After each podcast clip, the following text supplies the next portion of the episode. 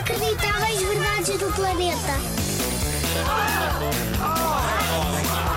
Inacreditáveis. Verdades. Do planeta.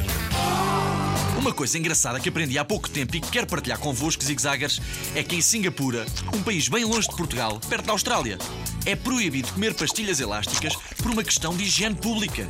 Sabes o que é que isto significa?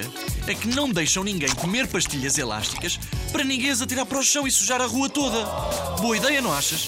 É uma medida boa para manter a limpeza. Olha, bem que podia vir para Portugal. Isso é que era.